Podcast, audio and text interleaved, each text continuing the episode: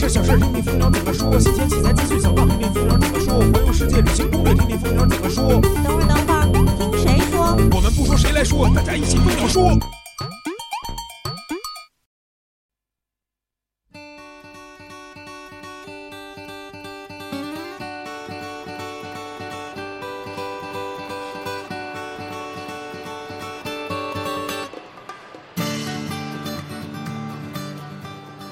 摄影谁来说？摄影蜂鸟说，蜂鸟怎么说？听我们四个坐这儿跟您说，大家好啊，欢迎收听本期蜂鸟说。呃，这是蜂鸟这个在二零一五 China PNE 的第三天直播节目了。那今天呢，我们直播间里边也请来了三位嘉宾，大家刚才可以听到啊，前面我们这个开头的这个已经是我们合作模式了，对不对？然后首先介绍一下啊，第一位嘉宾肖彤，在这个第一天的节目里已经跟大家见过面了，是人像闪光灯方面的专家。大家好，我是肖彤。然后是这个问号，问号是昨昨天跟我录了这个呃这个三星去哪儿了这个问题，对吧？对。然后是这个三星呃我们这个蜂鸟论坛微单论坛的版主，然后呢也是喜欢拍一些星空大片儿，对吧？对，大家好，我是问号。哎，然后呢最后是呃咱们在第四期节目里边呃已经这个听到过郑阳老师的声音，呃自然摄影师生态方面的专家郑阳。哎，大家好，我是郑阳。啊，那今天呢，这个呃，请三位过来啊，其实是跟我们这个基友派这个活动呢是有一个结合。呃，我们这个主题叫做“我的最佳拍档”。呃，就是说呢，在三位拍摄不同的题材的时候呢，人像啊、星空啊，包括生态，都有这个不同的器材的这个侧重点。那什么才是这个器材呃这个拍摄中的最佳拍档呢？呃，今天呢，我们给大家聊一聊。首先啊，想让大家介绍一下。呃，在你们针对的这个主题的拍摄当中，会用到哪些器材？所有用到的都可以说一说。肖彤可以先说一下。啊，镜头、相机、镜头、相机，还有储存储存卡啊，储存卡。呃，还有什么？闪光灯、闪光灯、三脚架、三脚架、三脚架。哎，你拍人像的时候也用三脚架？用呀，比如说有时候那个慢速同步那个光绘这种的，配合闪光灯同步的也会用三脚架。啊，明白了，大概就是这些。对，大概这些，然后就是滤镜呀，很多了这种偏光的，但是我用的会比较少一点，主要还是灯具卡这些附件灯架用的比较多一点。啊，主要还是玩灯是吧？对对对对。啊，那问号呢？呃，我拍星空的话，主要是相机肯定得有吧？嗯。啊，存储卡这都甭说了。啊。呃，最重要的应该是三脚架，还有我经常用一些呃超广角的镜头。超广角的镜头。对，还有就是那个呃快门线。快门线。对。哦。快门线是不是还得这个有那种，比如说要拍延时的话？对，带延时功能的，能自己计时的这种。啊，那种我也用过，确实挺方便的。对。嗯，那郑大师这边呢？呃，其实就是一直，可能很多朋友都觉得自然摄影这边对器材的要求不是很高，但其实。呃，用到的东西还是很多的，比如最基本的我们单反相机，然后各种微距镜头，嗯，呃，三脚架用的，对于我来说虽然用的不是特多，但是在有一些极限的情况下也是会用的。对，原来讲过，就是说，呃，不愿意去用三脚架，对吧？对对。不好说织完了这虫这个昆虫什么的还在这儿，但是什么时候会用到三脚架？呃，三脚架对于我来说用可能是有几个情况，一种情况就是说，当我遇到了比较就是拍摄有难度的，比如像遇到拍摄蛇类。像这种它有一定难度，我可能是要把这个相机支在三脚架的云台上，然后把三脚架慢慢的杵到这个我的被摄物前面，然后再用这个快门线这么去拍摄。啊，这样的话可能对于我来说安全一些。还有一些情况就是可能是真的需要，就是光线特别差，在闪光灯也无法提供很好的这种。这个背景光源的情况下，然后会选择用慢门拍摄相关的物体。哦，就是说拍生态的时候也会用到慢门是吧？是，还有比如像有的有些我们拍摄物，它是这个嗯，就是表面有反光的，嗯，像这个 CPL 也会用到，还有其他很多小的附件，比如像这个柔光罩、反光板，这些也都是随时都放在包里的。哦。那其实这个在其实用慢门最多的啊，应该说是在拍星空的时候，对吧？但是其实肖彤那边刚才说，有时候拍人像也会用到慢门。用对，比如说像那个我们在海边有时候玩那个光绘，然后它要后帘同步嘛，就和就跟那种呃光绘和灯光结合效果，肯定有三脚架，因为你手持是根本抓不住的。嗯。然后第二种，比如说我们拍摄一些大场景，像那种有一些呃风景能融汇进去的话，那我肯定要保这个景深的话，我肯定用三脚架的东西，然后这样配合我们的不管是。呃，那种 LED 灯呀，还是闪光灯，是必须得用脚架。是我觉得脚架是摄影师应该是必备的一个一个一个附件。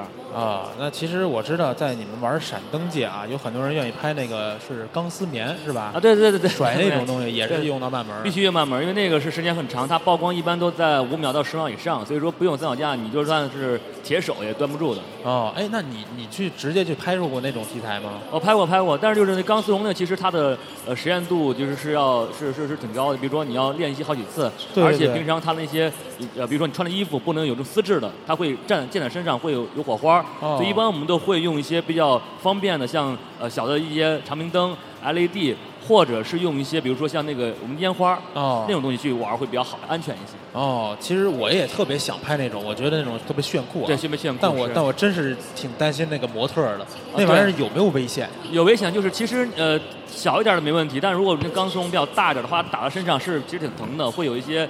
红斑啊什么的，而主要是衣服，如果衣服你烧着之后粘上很难受，所以一般会穿一些棉质的或者是不打紧的，像这种丝质的或者是一些怎么说呢，一些这种呃比较薄的那种线那种那种户外那种材质的话就不行，它总会就会被火点着的感觉。哦，这样的。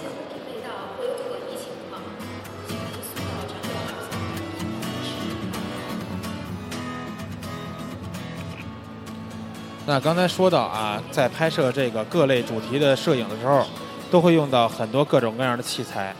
下面呢，就想针对这个题目来聊一下，哪样器材才是你认为你这个呃摄影类别当中最关键的因素？也就是说，它是你的最佳拍档。可以分别介绍一下。呃，那个就是对我来说，就是那个灯光这块，闪光灯呀，包括它的引闪器啊，包括它的这种各种各样的这种电池，嗯，供电能力、电池盒，呃，还有的灯架、三脚架这种的，对我来说就是特别重要，因为它对我来说，我工作中可能不能缺少它。就是刚开始可能拍照时，我可能更多的对相机啊、镜头的关注更多，但是自从使用灯光之后，包括它给我带来一些方便之后，可能我灯光会更多。所以我现在开玩笑说，你看我现在拿一大箱子设备，可能对我来说，镜头、相机是附件。闪光灯是主要的，一堆灯可能就几十头这样子用。对，明白了。那就是说，在人像拍摄中，呃，闪光灯或者说外接的这种光源很重要，对吧？对对对。你是不是基本现在已经不拍不用外接光源的人像了？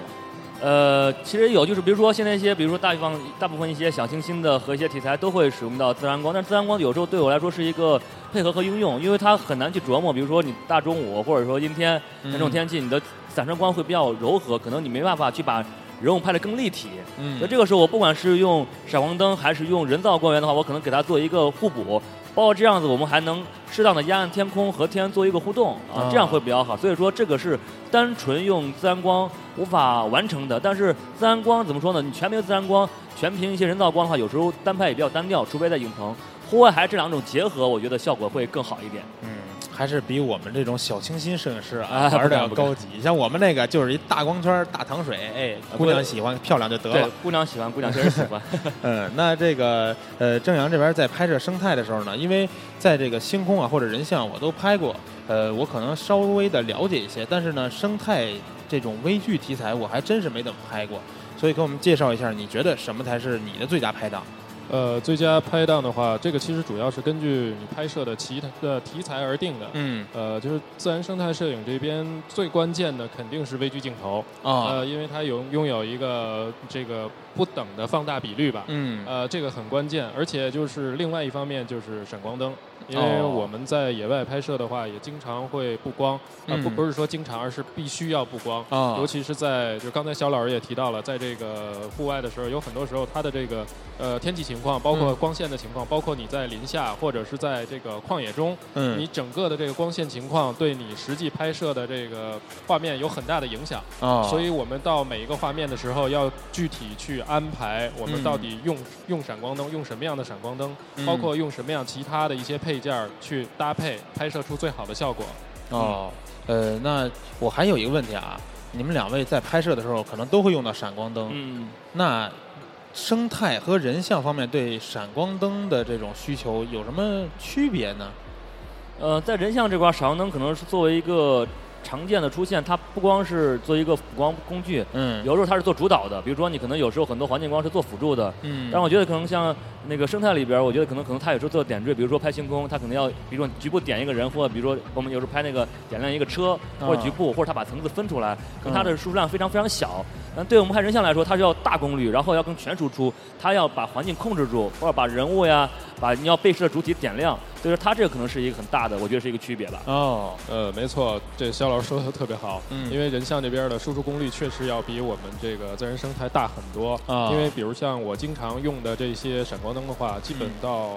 二四左右就够了啊，但是人像的话可能会用很多。但是我平时的话，一般用这个自然摄影的话，我平时是比如说可能会同时用三支灯，比如说这个用一个双灯的话，两支灯，然后分别去布我的主体，然后后面我会放一支左右的这个这个背景灯，然后去把背景再去处理一下。但同时呢，可能对于闪光灯来说，我们还会特别注重的就是对柔光的这个处理。OK，对对对。呃，那这个刚才说到问号啊，在拍星空的时候，呃，之前拍没拍过？比如前景有个人这种点亮这种情况？呃，我拍过，就是产品的，比如说前面是个车，有车，哎，有车，呃，这个时候也会用到这个闪光灯，也会用闪光灯。肖老师说的，对，那你在补光的时候，呃。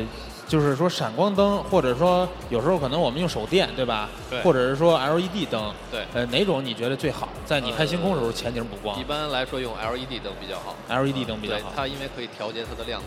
如果直接用闪光灯的话，那个光亮输出非常大，我前面还要加一些柔光的设备，用来减减少它的光亮。哦。但是呢，就是说闪光灯在有时候可能前景有产品的时候需要用到。对。那下面说一说你在拍星空的时候，你认为这边的最佳拍档应该是什么器材？呃，拍星空最多的应该是三脚架了，三脚架在拍星空的时候，经常是呃长时间曝光啊，几分钟甚至一个多小时都有。那一个稳定的一个基础，这个三脚架来支撑，这个非常重要。而而且就是我知道山上有时候风还挺大，对吧？非常风大。这有些脚架，我们开玩笑，有些脚架我们给它起个外号叫“风大斗 ”，就这这种风大斗咱就没法用了。对，嗯，那还有就是说，刚才说到那个无线的。或者有线的这种快门线，对吧？对，在拍延时的时候，这个这个东西如果是选择的话，呃，主要的需求点是哪些呢？我觉得还是要可靠，这个最好还是用有线的这种快门线。哦，有线的比较。无线的这种，假如说中间没电了，那你怎么办？哦。那这有线的就不存在这个问题了。啊。中间物理连接，嗯，比较好一点，我觉得。啊。然后一定要有这种带计时功能，还有可编程的。呃，能够拍摄呃星空延时作品。哦，哎，那这还有一个问题想问一下三位啊，在你们分别的这个主题拍摄中，对相机包或者是相机背带有没有过一些呃这个需求？比如说，我觉得我现我需要一个什么样的相机袋、相机背带，或者是说这个相机包，有时候可能外出的时候，正阳可能会在丛林里需要一些，比如腰挂呀之类这种东西，有没有需求？从这个肖同人像先说说。呃，有需求。就首先对我来说，就原来就是一般的咱们肩带都是要么挂脖子，要么侧挂，它的长度有限。所以后来有时候比较布灯，你经常比如说你要控制灯光，嗯，或者比如说我们像像现场讲课，你可能调调灯啊，然后拿话筒要弄电脑什么的，嗯，所以这个时候你这个杯就很麻烦，很容易滑掉。嗯。所以现在一般我会选择那个快拍带，我斜挎，然后我拉上就拍，然后一放就就就挂到胯部了，这个比较方便一些。哦，斜挎那种是吧？对对对。啊，呢？呃，我一般不用这个东西。啊，因为这个拍星空的话，就像你刚才说有风嘛，嗯，它就会影响我这个这个拍摄的这个稳定性。哦，那你是架架子上还会习惯性把它卸掉？对，会卸掉，直接就放一个机器在上面。哦，那你要是这个上山拍的时候，相机包有什么特别的需求吗？我就是一个双肩背包啊，双肩背包用不用省劲儿啊？呃，用不用那个就是比如说里边分格那种摄影包呢？它必须得专业的摄影包啊，对器器材是一个保护，因为。山上的话也，滚落了，嗯，就不好了。还真是啊，对保护。你看，我就我已经很长时间不用摄影包了，就是我书包往里一放。所以你看啊，现在我这台五 D 三。已经都伤痕累累啊，不行了。你你是潮人，跟我们走的不是一个路线。嗯，那正阳呢？呃，我这边可能对摄影包要求会比较高，因为经常会在野外，就是有这个那个穿行，包括这个穿越。哦。然后我希望呢，还是这个容量稍微大一些的这种呃户外的这个专业的摄影包。然后风格最好能多一些。嗯。但同时呢，我要求容量大，主要是因为我拍摄的题材，因为有的时候会拍鸟，嗯，然后拍野生动物，包括拍微距，我有可能需要的是两到三套这个器材同时带在身上。哦。所以这个时候的话，就是那个分隔就很重要。啊。呃，一般情况下，我会在开始拍摄的时候做准备的时候，基本就是左肩一一支这个微距的一套这个微距的生态系统，这拍摄系统，右边是一套拍鸟的拍摄系统，这两套是相互配合的。然后同时有可能的话，兜里再放一个小的备机，就在这样情况下就可以保证你在拍摄的时候不错过任何的东西。嗯。呃，但是确实是负重量挺大的，挺辛苦的。下一步可能是考虑，就是您刚才提到的，就是用一些这个镜头的腰带啊，直接把镜头放在腰带里面，可以解决一些麻烦啊，负重会轻一些。对对对，常年游走在这个森林里嘛，对吧？对。嗯，那下面咱们再聊一下啊，呃，刚才都说到了，人像呢可能是闪光灯是最佳拍档，星空呢就是三脚架，然后呢，呃，郑阳老师这边拍这个生态的话，可能是微距镜头，呃，还还有一些闪光灯，对吧？都比较重要。那下面聊一下啊。这个产品在你们拍摄过程中，呃，或者说我们去挑选的时候，呃，会最看重它哪些因素？它的哪些参数会让你是觉得呃最重要的？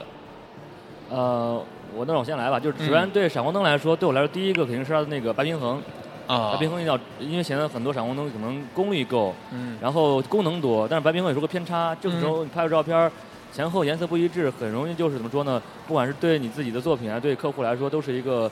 很大的一个问题。这种你刚才说这排平衡是说，比如说我们定在五千五百 K 的色温上了，看两张照片还是有偏差，这种情况是吗？呃，两种，一种是比如说像一些手动的比较入门级的闪光灯，它主要就是你定到手动大平衡，它基本拍不会差特别多，在你不用色卡的情况下。嗯。第二种就是它如果你打的自动排平衡，它基本和你的相机的那种互动，比如说是高级的闪光灯，它在 TTL 的这样子，基本上它能控制一个正常范围，不能说你这个时候拍就蓝，那个时候拍就黄。嗯。啊，如果是在 TTL 这种高呃高级别的闪光灯的话，这个也很重要，它要。和你的自动白平衡要有一个匹配哦，对，这是第一个。然后第二个就是它的，我觉得它第二个就是它的功率，就它功率，比如说，虽然不管是你的大的那种嗯大的那个影视闪光灯，还是小的这种热血闪光灯，它基本的指数能完成你的工作，不能说你现在拿一个很小，可能机顶能十二指数的，起码要到五十四十八以上，才能基本完成你的一个一个拍摄。啊，最后一个就是它的那个稳定性，就是比如说你在一些比较。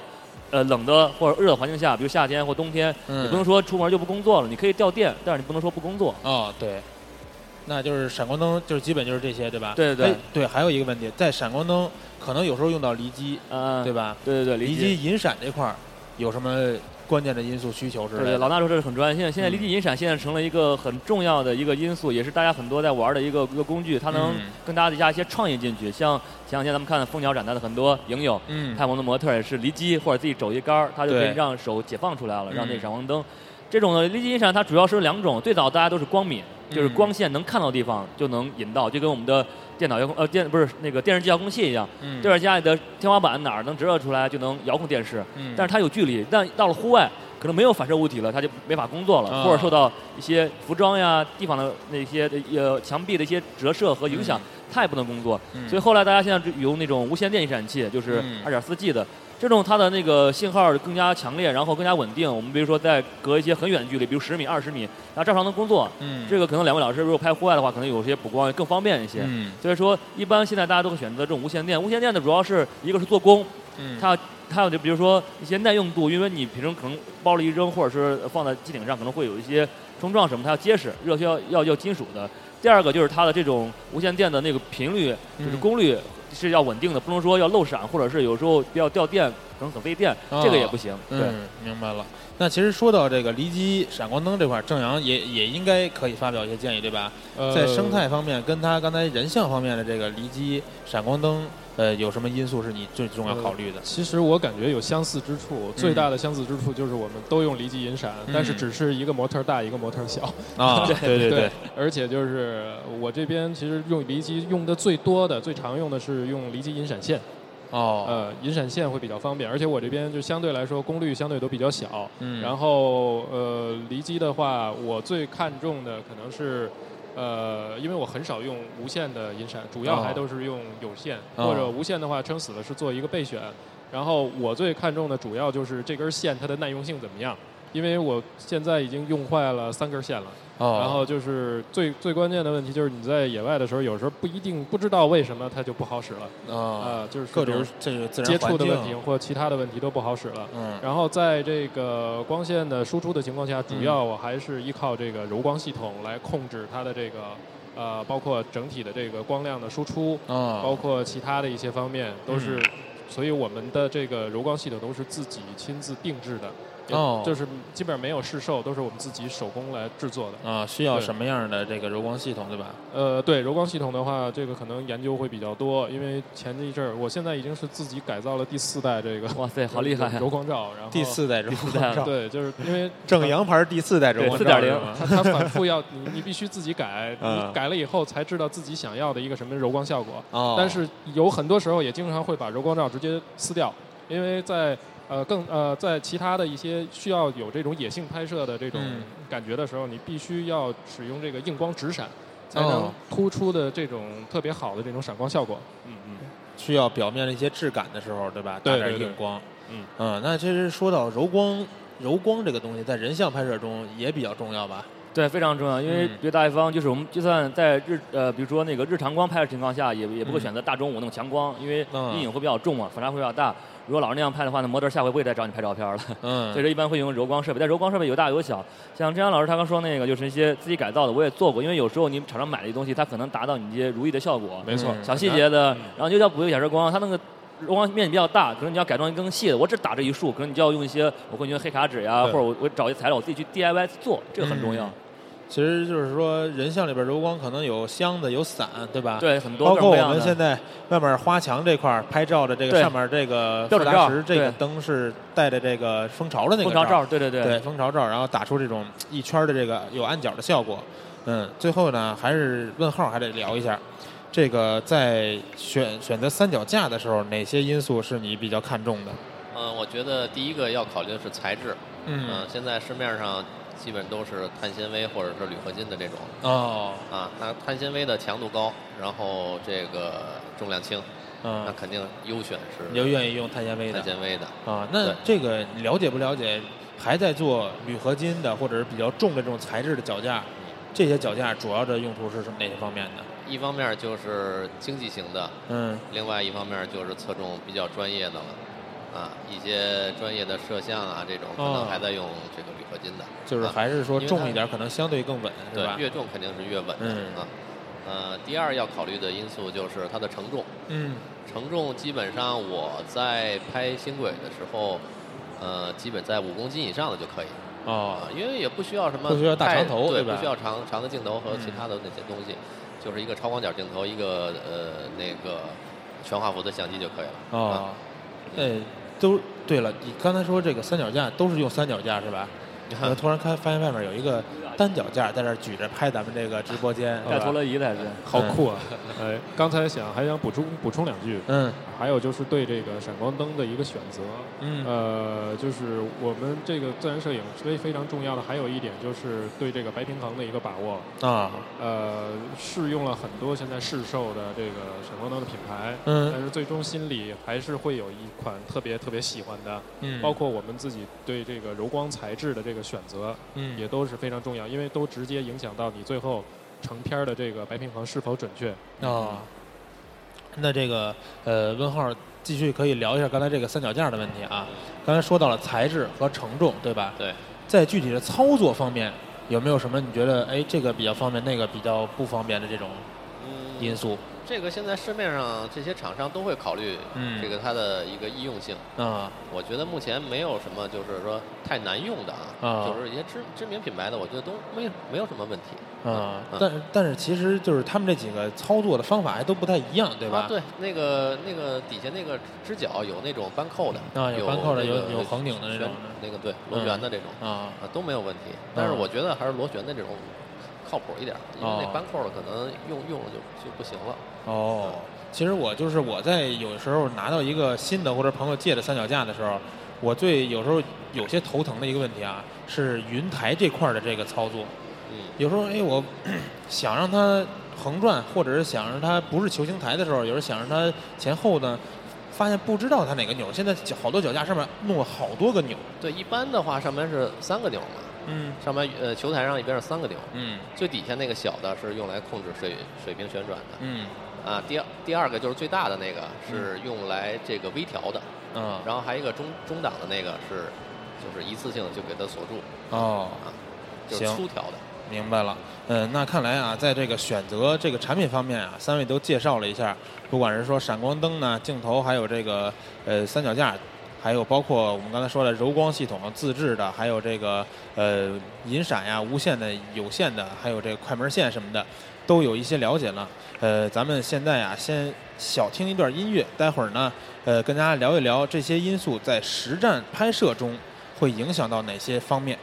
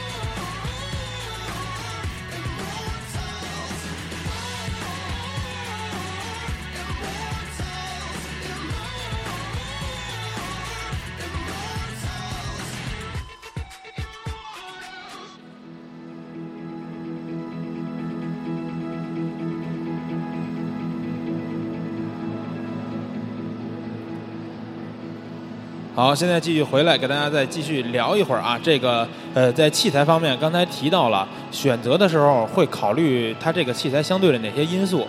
那现在呢，想知道啊，这些因素在真正实拍实战的时候，会对你们的这个呃拍摄造成哪些影响？好的也有，坏的也有，对吧？嗯，可以先聊聊闪光灯。OK，就是闪光灯的这东西，刚刚说就是主要还是稳定性，比如说。我就用过遇到很多囧事儿嘛，因为老去外拍干活什么的。就首先有一次就是闪光灯，比如说在户外之后呢，它怎么都不闪。啊。啊，就是因为它的那个怎么说装置那个回电模块就会有问题，在比较冷的环境下，它就自动保护了。比较讨厌，我只能拿一个怎么说，拿一块那个手套和什么那个棉布把它包起来，然后预热一会儿。啊。这种所以说在稳定性就会就就很弱。我估计两位老师可能在户外拍的话，在极寒条件下可能用光的话，可能也会遇到这种问题。哎，对，说到稳定性。发现在户外有什么这种不工作的时候？有，其实但是可能是一方面是针对闪光呃闪光灯的，另外一方面可能针对电池的。对对对，电池很重要，是。对，电池很重要，因为最早的时候有有一段时间是使用使那个南孚电池实碱性，但是会发现耗电量太大，啊，回电很慢，回电很慢，所以最后还是现在都选择了那个像三洋的这种充电的，对对对，高毫安的。对，一次比如说我的那个双闪的话，一次能拍五六百张，对，就是我基本一天的拍摄也都差不多够用了。对对对。那问号呢？有遇到过在山上，然后什么东西就不给你就撂蹶子了，不干了这种事儿吗？啊，是这样啊，就是拍这个星空的时候，经常会去山上去拍。嗯。哎呀，有一次我就是去建构长城啊，背着一个很大的三脚架，铝合金的。哎呀，上山到山顶之后，爬了得有一一个多小时吧，将近两个小时。爬上去之后，累得已经不行了啊，人撂蹶子了 背不动了。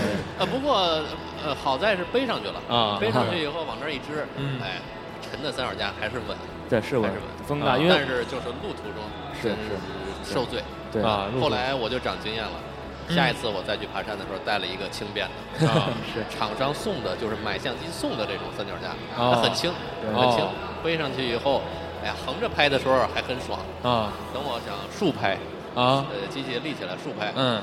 拍着拍着，感觉它这个镜头自己往下滑。哦，遇到过，遇到过，配重多呃大了，对对对。所以说，我就觉得太重的也不行，太轻的更不行。对，其实就是还是期待哈，比如说有一个能做出来一个碳纤维特别轻的，而且这稳定性相当给力的。对对对，对吧？或者是还都是在选择一个最终呃反复这么多年磨合出来一个最适合自己的平衡点。对对对，是吧？反正我脚架一般就是。配两个呗，就是你超过五公斤以上的就是零五五那种沉的脚架，然后小的背一个小脚架，然后不行实在不行了，我就挂瓶水呗，然后我有配重呗，不会微飘呗。现场找个配重。肖东老师，您是不是在平常在拍户外人像的时候，也经常拿三脚架当灯架？有灯架，我转接呗，因为它带一个东西就够了嘛，我装一转接口，然后直接把把那个变成二分之一的，然后就变成一个灯架，然后装灯就行了，这块接口一接就行。对啊，那就是说带个带个这个三脚架还是有用途的，有用处。对，嗯，那这个呃生态的时候，在这个。呃，有些森林里是不是会比较潮湿？潮湿，所以对三脚架的选择来说，因为我可能一直都在用一个品牌的三脚架啊啊，但是有一次还是比较极端的情况，比如有一次是在新疆，然后零下三十多的时候啊，那个确实是我发现到那个时候，这个拧扣的这种三脚架就极为不好用了，嗯，因为你带着拧扣的是掰开那种，不是掰开的，就是螺旋的螺旋的那种啊，螺旋的不好用，因为那个首先你在零下三的三十多的时候，它整个的那润滑油全冻上了，哦，呃，拧不动。啊，那个时候就是这个波扣的，就是特别有优势了。哦。呃，而且在那个时候扛着那个，当时还是这个铝合金的那种三脚架。哦。死沉死沉的，有一个挺危险的一个事儿，就是只戴了一个薄手套，最后发现那个三脚架有点粘手。这个事儿很 糟糕的。哇。对对对。嗯，你你们两位就是在哎，肖彤在拍人像的时候遇到过这种极限的温度这种环境吗？遇到遇到，我有一次去那个北戴河，我记得特别逗，是一月一月一号，啊，零下十来度，然后。我我的相机电池掉的特别快，我拍了几百张就开始掉电了，然后这个暖一会儿又好了，一暖一会儿就好了。包括三脚架似的那个，呃，那个那个老师刚说那个粘手我也遇到过，就是有一个哇冻住了，就跟有时候不是那个那个特别冷的时候你吃冰棍嘛，舌头一一碰有粘的感觉，我那感觉我的其实挺挺冷的。啊，然后有时候那个比如说你用打光灯的话，你拿出来也得像刚说的。裹一会儿，不然它那个掉量也很快，因为毕竟都是一般都不管是用的锂电呀，还是那个五号二宁电池啊，它的掉电都很快，所以说你这个温度对它要求还还是还挺高的。肖东老师就是这个，就是在这种极寒天气的话，呃，是不是可以用一些外拍灯啊？它因为它里面是大大容量的锂电池，那个会不会好一点？对对，好很多。对对对。说的就是，比如咱们外面现在用的这种电池盒这种东西。对对对对对。就是像像那个像那个弗拉这种，它就它主要是它的单独供电量，一个是它的那个呃电量，呃比如说在温度呃比较寒冷或者比较热比较好用。第二是它单独供电系统它会比较稳定，它不会烫灯啊。一般咱们有时候用一体电池拍拍就热了，你得让它散热。这种它散热是单独系统会更好一些。啊，刚才说了啊，好像都是冷的方面的。对。有遇到过热的不行的就罢工的吗？我遇到过，但是罢工的话，可能只是感觉到。呃，什么湿度大的时候？湿度特别大，这个特别别扭，因为你所有的器材它都会有一层这个，它都会有一层这个水汽在上面。水汽啊，对我们到那个时候就是，比如说我们在雨林里的时候，湿度基本百分之九十以上。哦。呃，从书包里，因为你的书包的湿度有可能是百分之五十，你拿出来的是瞬间起雾。哦，遇到过。呃，这这种情况的话，只能是把所有的配件全拆拆开了。找一块石头跟那儿摊着晾，然后等一段时间以后，它自己水汽下来以后再拍，这还是比较糟糕的。然后在那种情况下的话，有的时候感觉这个呃，在使用尤其是闪光灯或者整个使用这这个机身的时候，它的性能会有略微的一些状况，比如说机身过热，比如说死机都会有出现。啊，对对，这个遇到过，我同时遇到过这俩情况，都是在海南。就是屋里不是开着空调吗？咱们特别凉快，结果出去拿出来发现，哎，全都是雾气。对对对。然后呢，晾一会儿拍吧，拍着拍着发现那相机突然就黑了，完了什么也不干了。完了，我当时就说，我去，不会坏了吧？然后我就不知道怎么回事儿。结果就是说，那算了，歇回屋歇会儿吧，歇会儿，哎，发现好了。然后还不是没电了，是是。然后电还有，就是可能温度过高、暴晒啊之类这种。是，所以我当时有一次就是。还在那阵儿还在还在上学，那两千年左右那阵儿，就是拍照片嘛，就拿了一个自动对焦相机，拿了一个那个一个老的那个就是类似于 F M 二那种的真手动相机。突然发现就是到一个到一个很潮湿的地方拍照就不工作了，我天！对。然后幸好拿那背机拍了，它全纯机械的还是靠谱，它就没有问题。嗯。其实很多的相机。他的工作的这个，除了这个顶级的专业相机，其实基本上呢，他的工作范围都在零度到三十度左右。哦，你超出了的话，肯定就是已经超出他的这个工作范围了。对，不过零下可能去的少，三十度以上，基本上到夏天哪儿都会遇到，对吧？没错。嗯。所以，所以说现在有没有像那种旅游，比如这次去那次去那个去海边去那个泰国那边嘛，就是有有那种。呃，用我那种三防相机，啊，那是不怕水，不怕沙，不怕高温，那个挺有意思的啊。三防，哎，对这个，呃，刚才说这个一般的相机工作这个零到三十度，对吧？这个区间，那像比如说佳能给这种生态摄影师，或者是说这种高端一些出这种，比如 E D 叉这种，它在这个。温度或者是环境方面，是不是也更能经得起一些考验？呃，E D X E D 系列表现都非常好，要比五 D 系，包括比其他的一些都要好很多，包括它的机身强度、防雨、防尘各个方面都要好很多。啊，呃，中国人价格在那儿放，价格那儿放。尼康也是吧？尼康是第四级里、第三那种，它主要它那个防水溅的那个系统做比较好，包括你看尼康的第四系列和第三，它热靴上还有一个橡胶口。啊，它就防止那个，比如说你水溅溅和比较潮湿的环境，它这种密封性做的非常好，所以像，所以也是，但价格也很高。哎，那尼康上面那个热靴带防护的是高端机才有的吗？高端机才有，比如像那个 D 八百这种八幺零和那个七五零都没有，只有是它的那个单位数字以上才会有。还真是，反正我觉得热靴保护也是一个比较重要。你看我这相机，现在这块就是里边都乱七八糟的、脏兮兮的，有时候搭个银闪还半灵半不灵的，挺费劲。所以说，现在有些那个呃厂商也会出那种往热靴上插那种保护保护罩嘛，对，保护有好看的、不好看的，嗯，都可以用用。那问号这边，呃，你在拍这个星空，呃，咱们就先抛开星空，你平时用微单，对吧？拍点这种人文纪实的时候，有没有遇到过哪些这个器材方面的问题？就是关键因素影响你拍摄的？呃，微单这个东西，我觉得。就适合平常玩一玩，那这个也不会太影响什么啊。对，其实有一个我觉得比较关键的，就是说，呃，不知道啊，微单各种微单里边呢，它这个对焦速度是不是也不一样？在快门这块儿，呃，对，嗯，有时候你要抓拍点什么东西，对焦速度不给力也不行。一般我，对，在抓拍或者说拍一些这个动态动态比较比较大的这种物体的时候，嗯，微单基本上对焦都不太灵。啊，都不太灵 啊！有用过什么特别好的，就是在对焦系统这儿特别好的微单吗？没有。对，好吧，没有。这个厂商挺好的。还是喜欢用单反啊。对，虽然我也用单反，但今年用了奥巴的一款嘛，嗯，EM 一，然后整体感觉它的对焦速度超乎我的想象。微单吗？微单真的超乎我的想象。防水吗？呃，防水性肯定是。我不敢说，反正我记得，我记得奥巴老出那种可以潜水的那种三防。你说三防这种的，那张阳老师说的是什么？是那个他那个 O M 系列，微单系列，O M 系列三分之四那种系统的。没错，那个呃，然后奥巴的整体就是说这个小的三防机，我也自己常备的，因为非常好用，非常好用。对，但是唯一的有一个问题就是电池太不好用。啊，是是，对，基本上半个小时左右你就要换电池。对对对。那其实呃，我们知道啊。正阳前一阵儿跟我们在这做这个 OPPO 的这个拍摄，对吧？对。手机大家现在用的很多了。没错。那手机拍微距方面，呃，有没有什么觉得哪些手机在微距方面表现特别好，或者哪些镜头表现特别好？然后呢，呃，它这个有没有哪些是你觉得它在拍摄生态的时候表现不足的？点？呃，因为我是一直在使用这个 OPPO 手机，然后尤其是使用 OPPO N 三，就是它现在顶级的这款拍摄手机，嗯，它里面有很多的这个就是摄影的，就是。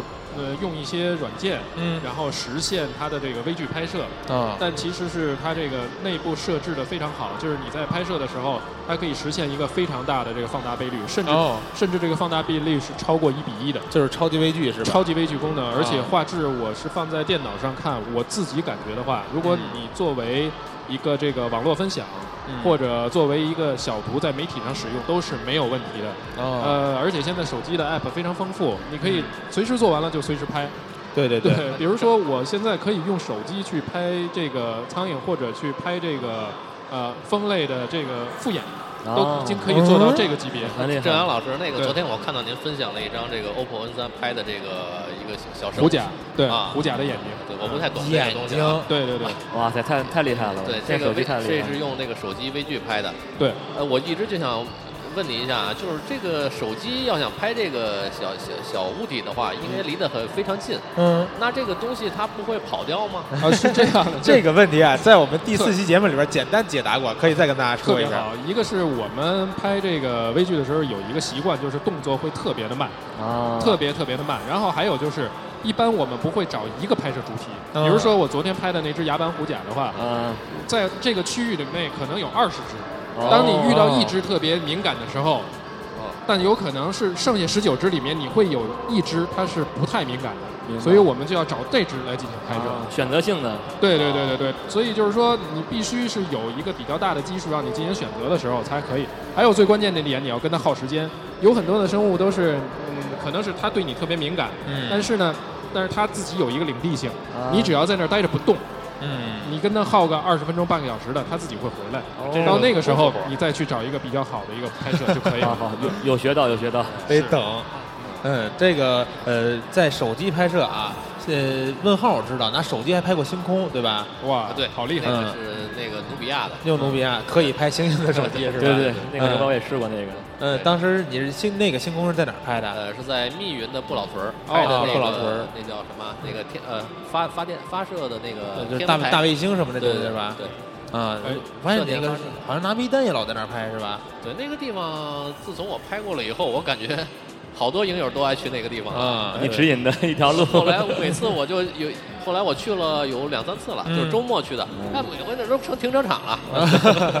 还有一个问题想问问那位问号老师，就是因为这个手机去拍这个星轨的话，嗯啊，就是这个稳定性是怎么保证的？就是它是不是也有专用的这种小三脚架，上面也可以挂负重的？啊，就是我们普通用的三脚架就可以，然后加一个手机的那个手机架。哦，手机架，手机架，对，那很轻，它那个不一般不会动。明白。那那手机架是不是也能调角度一些呢？这个靠你的云台啊。哦哦，明白了。等于说就是跟相机一样了，对吧？搭的那个，对，它里边那个手机架底下有一个接口，是跟咱们那个呃三脚架都是通用的。明白。那还有一个问题就是，它这种对焦是怎么实现的？它是手动对焦是吗？可以手动对焦。那你单反你去拍星空的话，也要手也要手动对焦。对，它这个其实手机是能手动对焦的。我对当时这个手机拍星空那个过程还是比较感兴趣的。对，当时弄那用那个手机拍星空的时候。是一段大长时间曝光，还是说也是跟那个拍星轨似的叠加的？呃，大长时间的曝光。当时曝了多长时间呀？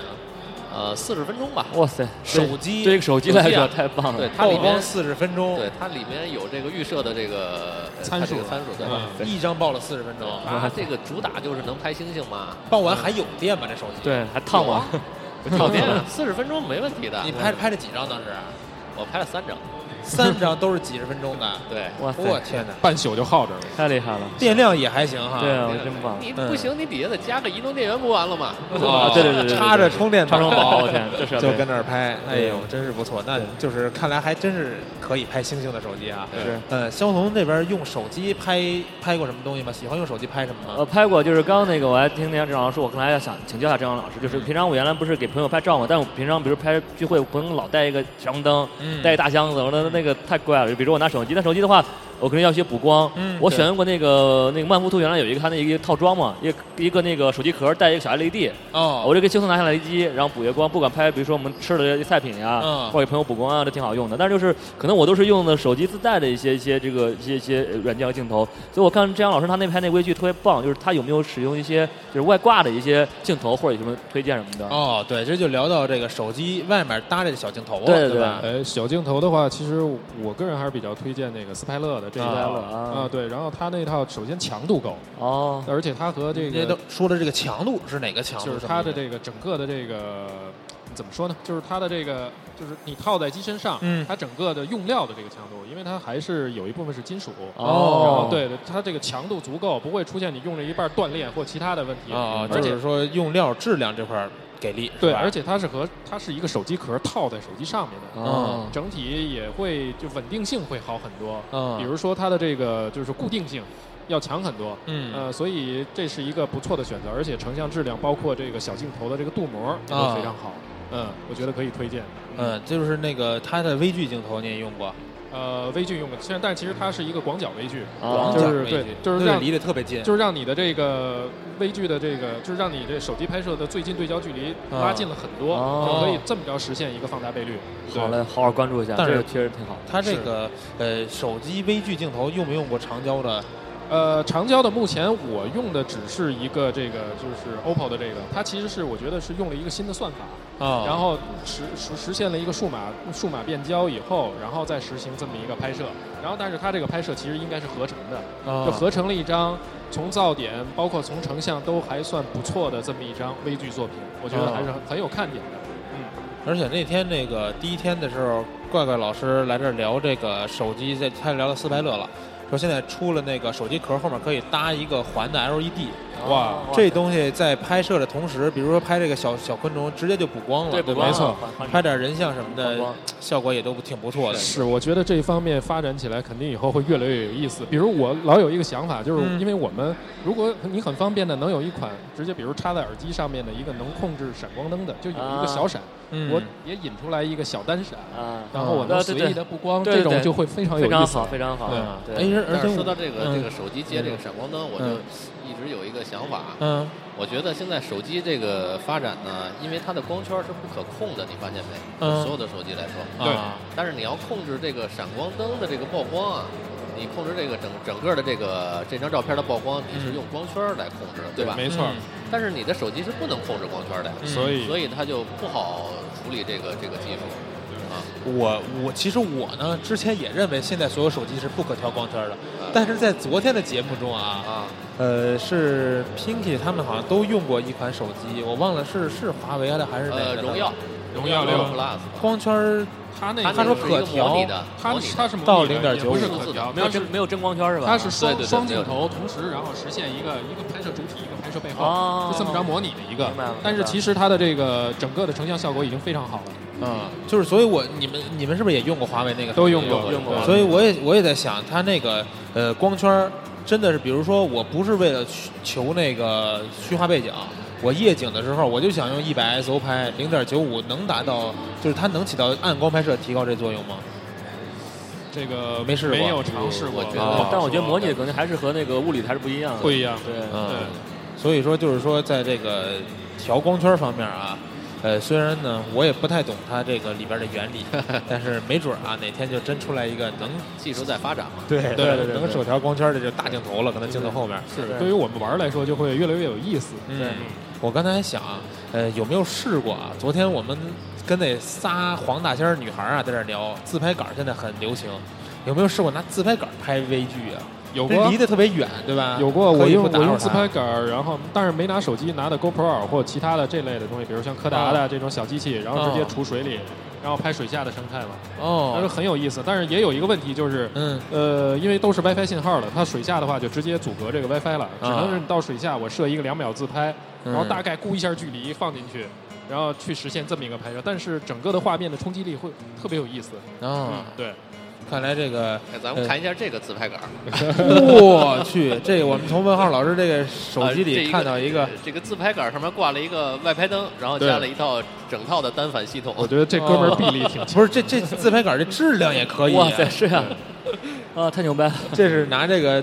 单反上面搭着灯，完了这火这个很专业了啊！对，很专业，很棒。嗯，这张图呃发给我啊，回头我放到咱们这期节目帖子里，让大家也看一下。这让我想到了某年 PE 展，有一个人背了八个闪光灯的那个。哎，对，我记得去年好像就有。对对，跟那个变形金刚似的啊，一堆闪光灯。对，嗯，那看今天这个呃，咱们节目时间也差不多了，最后呢，还想让这个三位啊，可以聊一下。呃，最近在干什么，或者是说有什么打算，可以给大家介绍一下。我知道郑阳老师就是在做，比如说亲子的这种呃旅游这种科普一类的这种行社团，是吧？其实我们这边在做的一项就是跟博物相关的内容，就是做这个呃自然科普的摄影指导，然后包括让你在野外的时候做一些这个对野外包括野生动植物的一个认知，包括加摄影。不管你用什么器材，你用手机也好，你用消费级相机也好。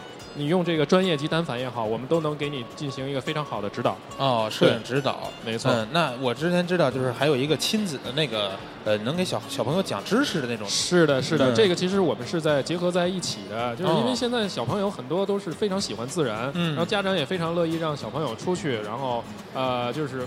接触自然，然后了解这些身边的花花草草。对对对。呃，但是所以呢，但是它需要一个承载的方式。嗯。我们就发现，让小朋友学习手机摄影或学习一个简单的小相机的摄影是特别好的一件事儿。哦。它不仅能够拍下来是好玩儿，而且呢，又能拍下来的过程中，通过我们安排的一些游戏，嗯，让他觉得整个过程变得非常有意思，而不是枯燥的只学习一些知识。哦。对，就是，而且这个同时还能学习到大自然很多这种相关的知识，对吧？没错。嗯嗯，那问号这边呢，有什么这个呃计划或者是呃这种可以推荐给大家的东西？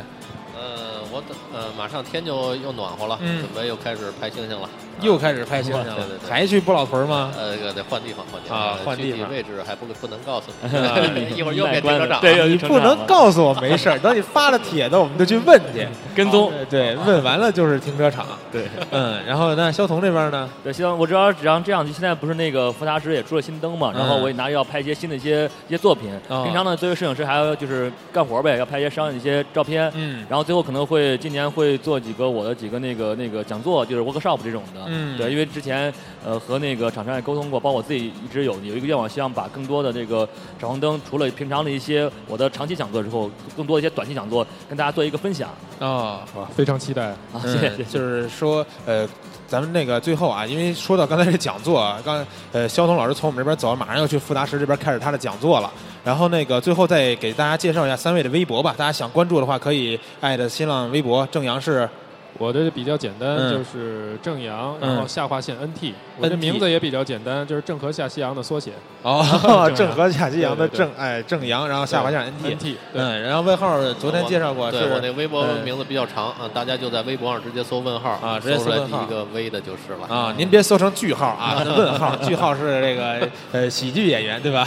呃，肖彤这边的微博呢？呃，我那个也比较长，大家搜那个弄影人肖晓彤，或者搜肖晓彤也行。啊，弄影人是吧？弄影人。嗯，行，那今天时间也差不多了。今天呢，也是感谢三位啊，来咱们蜂鸟展台，在蜂鸟说做客，跟我一块儿聊了这有一个小时。呃，最后呢，也是感谢现场的朋友们，感谢呃这个呃耳机戴耳机收听的这些听友们。我们呢，PNE 的直播节目应该呢到这一天也就基本结束了。但是呢，我们在下周还会有一个后 PNE 的分享，会剪辑一些呃您在这三天直播中没有听到的一些内容。呃，最后感谢三位来做客。呃，那今天就咱们就先到这儿。好，谢谢老衲，谢谢谢哎，谢谢大家。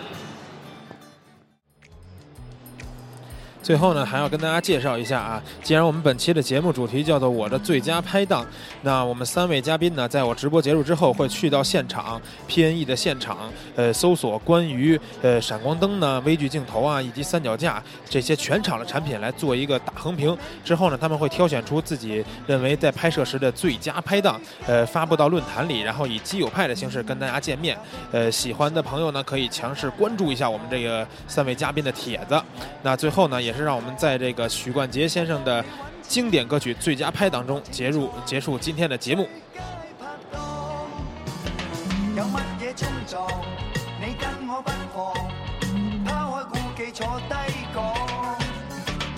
需要帮忙，我梗会帮忙。点样辛苦都冇相干。你响我身边，我不再彷徨。那一对胆都壮，我一切担当，你不会惊慌，最佳拍档。